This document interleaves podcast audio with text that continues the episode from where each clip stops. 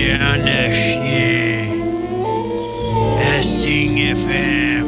Voici les belles histoires de Rock les Tourneaux. Petit segment historique avec mon cher Rock Les Tourneaux. Bon lundi, bon début de semaine. Bonjour, Marie-Pierre. T'étais tout content de me montrer une photo d'une maison euh, dont on va parler dans les prochaines minutes. Justement. Oui. Qu'est-ce qui t'a inspiré pour la chronique d'aujourd'hui? Ça te vient de où l'idée de nous parler de cette euh, line house-là? C'est une suite de la semaine dernière. Oui. Parce qu'on se rappelle, on a parlé le mois de la présence des Noirs Ouais. dans la MRC de Quaticook, 1850 et moins. Et on avait parlé qu'à Canaan, il y avait tout de même une route ou un sentier où ce que l'information provient euh, des États-Unis, qu'il y avait des, des Noirs, des esclaves qui fuyaient, qui pouvaient rentrer par une de ces routes. Qu'elle Bon. laisse cacher aussi des fois dans une maison? Oui, dans un faux grenier, dans, Dans une un propriété à Canaan ouais. qui n'était pas très loin de la frontière. Ouais, Bon. ouais. Euh, ce qui m'a mis la puce à l'oreille, c'est que je me suis dit, mais je vais continuer sur cette route. Et euh, par un heureux hasard, j'ai récupéré des cartes postales et des photos d'une propriété qui existe encore, qui, il faut avouer, est un peu défraîchie, mais rien n'empêche que ça vaut la peine de, de parler de l'historique de cet emplacement-là. Il est où, l'emplacement? Là, tu vas trop vite. Là, je vais. Là, Je le savais. OK, je te laisse aller. Je vais ça, mais- prendre mon pouls. Oui, mais là, aujourd'hui, je vais contrôler la chronique. Contrôle-moi ça, mon Bon, voilà. Il faut préciser. Je veux juste situer les gens, parce que c'est tout à fait normal. La route 141. Ouais. C'est-à-dire, vous parlez, vous partez, vous partez de la frontière américaine et vous vous rendez ici. Mm-hmm. Mais là, enlevez-vous le, le lien de la route 141 entre Saint-Herménégil et Quatico. OK. Bon, il n'y avait pas de lien à cette époque. Bon, c'est plutôt contemporain. Il faut toujours euh, se re- replacer, se resituer Ouais. à l'époque, comment c'était. On est en Bon. quelle année, là, à peu près? Oh, je dirais dans... euh, on va parler du- tout de même de 1900 à 1970. Parce que cette propriété existe encore. OK, fait que début Comme- des années 1900, Voilà. la maison est construite. Ouais, Mais il n'y a pas de, de lien, comme tu l'as mentionné. Euh, oui, il faut enlever la portion de la route 141 entre Saint-Herménégil et Quatico. Parfait. Bon, voilà. Ce fameux chemin, sentier nommé-là, euh, comme vous voulez, avait un nom à l'époque, qui était le Old Snag Road. Naturellement, il y avait une présence très anglaise et c'est pourquoi que ce chemin aujourd'hui avait été identifié par cette population comme étant un chemin, avouons-le, même si on l'utilise aujourd'hui, à la fois détourné, un peu anguleux et aussi souvent en denti, on monte et on descend. Ouais. Mais ce chemin, le Old Snag Road, partait de Canaan pour aboutir au village de Compton. Et là, rappelez-vous, là, je- on revient dans le volet contemporain. Pour nous, la 141, on part de Canaan et on aboutit à Quatico. Ah. À l'époque, c'était pas ça. On partait de Canaan Oh, et on aboutissait à- au village de Compton. Ça, c'est- il faut se le rappeler. C'est ça, là, c'est le Old Snag Road. Aujourd'hui, c'est quoi le nom de, de cette route? Elle n'existe plus. Elle elle est plutôt, c'est faux, je vais, vais Il y a peut-être des petits bouts? Il y a, il y a des portions. C'est Ouais. devenu une route tout de même euh, en terre qui n'est pas asphaltée comme aujourd'hui. Oui, on peut s'y rendre. C'est un chemin de terre. Oui, oui. Euh, qui n'est pas toujours aussi agréable comme aujourd'hui, on est d'accord. Bon. Mm-hmm. C'est que tous ces chemins d'époque, comme on a dit, avaient toujours un lieu de repos ou de divertissement. Et là, je veux qu'on porte notre attention sur le divertissement. On a remarqué que le long de la frontière canado-américaine, dans la région des cantons de l'Est, il y avait plusieurs propriétés qu'on identifiait à des line house. Là, on va le commencer. line, ça le la line house, c'est-à-dire la frontière. Ouais. House, une propriété. C'est-à-dire qu'il y avait une propriété qui était sise sur la frontière. Là, c'est devenu avec le temps ça, des duty free.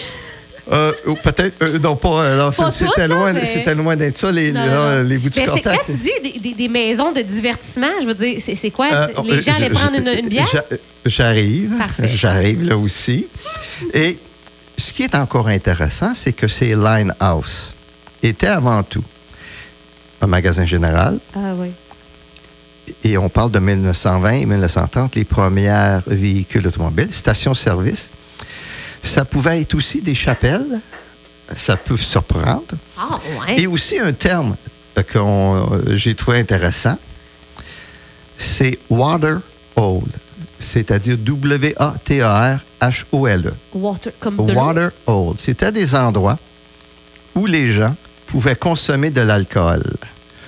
Un autre terme qu'on utilisait, c'est le watering hole. Tout simplement pour dire que ce, cet endroit où on pouvait consommer pouvait être à la fois aussi être légal, mais aussi Oh. clandestin. Oh, oh, oh, Ouais. Et c'est, ce, qui, ce qui est particulier, comme je vous ai dit, cette, cette propriété qu'on va parler bientôt, elle est assise sur la frontière. Il y en a une portion américaine et une portion américaine, puis on va vous expliquer comment qu'on pouvait départager le tout. Mais les Américains, dans le temps de la Prohibition, Hmm. avaient aussi un autre nom de ces endroits. C'est speak ease. Si on le fait la traduction, c'est parler à un ton de voix très bas. Et on sait très bien, pour avoir tous consommé un peu d'alcool dans notre jeunesse et même aujourd'hui, lorsqu'on en a un peu trop dans le corps, on est beaucoup plus volubile et le ton augmente. C'est pourquoi si c'était un lieu clan- clandestin, euh, il venait de se faire identifier probablement Ah. par tous les gens qui exécutaient la loi. C'est pourquoi speak ease, c'est-à-dire parle lentement, posément. Ça, c'était tout de même un autre terme qu'on utilisait. Bon. Cette propriété, là, on va pouvoir en parler. Elle est encore debout. Elle est, euh, comme j'ai dit au tout début, défraîchie. Elle manque d'amour un peu. beaucoup. Ouais. Elle, elle a déjà été très belle. Et elle se situe en face du bureau de douane de Hereford Road. OK. Pour ceux qui y circulent ou ceux qui peuvent y circuler, regardez cette propriété. C'était à l'époque ce qu'on appelle un line house. Les photos nous ont aidé beaucoup à savoir qu'est-ce qui se passait. Euh, Est-ce que je suis en sol américain ou en sol canadien? Et les photos que j'ai fait parvenir à Christian qui vont apparaître sur la page Facebook euh, de, du- de la radio, vous allez remarquer qu'on situait les portes d'entrée. Il y en avait toujours deux. Une porte d'entrée avec un drapeau américain. Mm. Et voilà. Oui, oui, c'est très vrai. Il y a une porte d'entrée avec un. J'ai à dire, c'est pas le drapeau canadien qu'on connaît aujourd'hui. Ah. C'est ce qu'on appelle, rappelez-vous, le drapeau, le Union Jack de, de nous, c'est que c'est très important de se rappeler. C'est pas notre, euh, Notre notre feuille d'érable. qui est apparue dans les années 1967. Donc, on portait les deux drapeaux. Oui, c'est c'est là que tu savais pertinemment bien où, par où tu rentrais. Mais là, euh, Mais posez, si vous me dites, est-ce qu'il y avait un lien à l'intérieur? Si je ne réponds pas, c'est comme y répondre. On est Ouais, je d'accord? comprends. Mais là, Rock, quelqu'un qui serait curieux d'aller se promener tantôt, là, puis de dire, je vais, aller- je vais aller la voir, cette maison-là, Oui. Est, a en tout sol, simple- est en sol américain. Non, il y a une portion américaine puis une Ouais. portion canadienne. OK. Fait Si- a- si on se rend, Le- les on gens. va voir un, un- un bout de la maison. Là. Ben oui, tu, tu peux très bien. Si tu te rends, naturellement, tu te stationnes pas loin de- du bureau de douane de. Et là, tu regardes où est la borne et tu vas voir que la, euh, il y a une- la frontière traverse cette propriété. C'est pourquoi qu'on dit qu'elle était assise sur la frontière, une portion américaine puis une portion canadienne. Ce qui est encore euh, intéressant, c'est que c'est l'architecture de ces propriétés c'est que c'était des maisons tout de même très longues à laquelle on pouvait... Parce que, et si on parle de véhicules automobiles, avant les véhicules, il y avait les chevaux. Il y avait des écuries aussi. Et euh, c'est c'est pourquoi que c'était des maisons excessivement longues, mais... C'est quoi le lien avec les écuries puis le fait qu'elles soient longues? Excuse mon euh, ignorance. C'est parce là? que souvent, euh, ce qu'on appelle euh, un livery, euh, parce que l'Hôtel Queen en avait un, un livery, c'est que tu... c'est- Puis comme j'ai dit, c'était des lieux de repos et aussi de divertissement. Mhm. Ouais. C'est-à-dire que à cette époque, pour te rendre à un lieu de divertissement ou de repos, il n'y avait pas de véhicule automobile, ça demeure un- tout de même un chemin de terre. Et, et ces gens-là se rendaient à ces endroits. Et s'ils voulaient y héberger ou passer la nuit, il fallait que les- le cheval soit Accroché. voilà, une écurie qu'on appelait ce qu'on, une- un livery. OK. Et autre chose aussi intéressant qui m'a euh, soulevé un- un- une particularité que je- probablement j'espère pouvoir en parler la semaine prochaine, c'est qu'il y a de ces maisons euh, qu'on voit que c'est les fenêtres sont tout de même, je dirais, de haut en bas. Mais on voit aussi de ces maisons où ce que des fenêtres sont en diagonale. Hein? Et oui, ça, il y en a encore ou très peu. Et euh, on le retrouvait beaucoup dans la présence anglaise en sol canadien à cette époque-là. Et on appelait ça des witch windows ou des witch. Oui, c'est ça. C'est que il y avait Des sorcières. et voilà pour que la sorcière puisse sortir. Elle ne pouvait pas village. sortir par une fenêtre co- conventionnelle comme on connaît aujourd'hui. Non, non. Ça, ça on le retrouve, on le retrouve beaucoup dans euh, toute l'histoire du Vermont. Et est-ce qu'on peut en faire une légende? On verra bien. Mais je veux préciser qu'il Hmm. y a de ces fenêtres qu'on ne retrouve pas là, au Line House Aerofeld, mais qu'on retrouve déjà dans des maisons d'origine, je dirais, anglaise ou américaine en sol canadien. Mais Rock, quand ils ont construit cette maison-là, là, la Line House à Hereford, là, Oui. début des années 90, mettons, qu'on dit. là. 1000 1900, oui. 1900, là, ouais. on- on- ils n'ont pas le droit de mettre ça en plein milieu des deux. À l'époque, il n'y avait pas aucune problématique. Il n'y avait pas de loi. Tu Il y avait pas. tu t'en allais là, c'était ton terrain, puis tu. euh, Et voilà, oui. Puis euh, c'est parce que, Direct, ça aligne. puis premièrement, il y en a beaucoup d'autres. Euh, on se rappelle le magasin Nelson à Stanhope, Ouais. Norton, qui lui Ouais. a été démoli. Mhm. Et de mémoire, rapidement, dans le journal La Presse, euh, on a parlé d'un commerce encore dans le coin, je dirais, c'est-tu Ah, semblable, où ce que la propriété est debout, les gens font livrer des colis à la, en- par une porte américaine. Les Canadiens arrivent. Le Mm. propriétaire de l'immeuble va chercher le colis en sol Américain. le donne au Canadien qui, lui, n'a pas le choix de se présenter au bureau de douane pour faire sa déclaration. Ça existe encore, mais il y en a de moins en moins. Mais cette propriété, ce qui je trouve intéressant, c'est qu'elle avait énormément d'histoires à nous raconter. Et c'est triste que là, présentement, euh, elle est vraiment. Oui, elle est vraiment. en train de oui, oui, oui. Ça appartient à qui, ça, maintenant? Là, présentement, je l'ignore. Je sais que c'est une propriété privée. Euh, ça semble être un Canadien, Ah. mais, mais j'en sais pas plus.